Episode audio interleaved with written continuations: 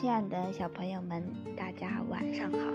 我是西安太白中心的老师莫妮卡。今天我给大家带来的故事是《小猪和靴子》。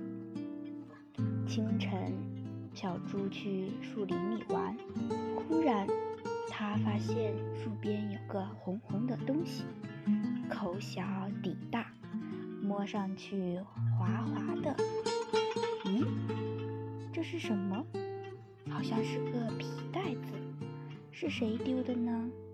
小猪手里拿着这东西，嘴里叫着：“谁丢了袋子？谁丢了袋子？”树上的小鸟听见了，叽叽喳喳地说：“小猪，小猪，这不是我袋子，是一顶漂亮的红帽子呀！”哦，不是袋子，是帽子。小猪连忙戴在了头上，一边走一边叫：“谁丢了帽子？谁丢了帽子呀？”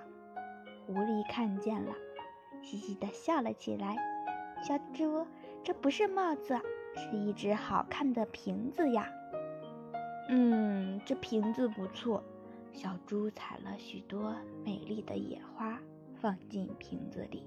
“谁丢了瓶子？”谁丢了瓶子？小猪捧着瓶子走一步，叫一声。这时候，来了一只小花狗，它知道了这事儿，对小猪说：“没人丢，没人领，那就送给生病的小熊吧。”小猪和小狗来到小熊家，把这个没人领的瓶子和花送给小熊。小熊一看。高兴跳起来了，哇！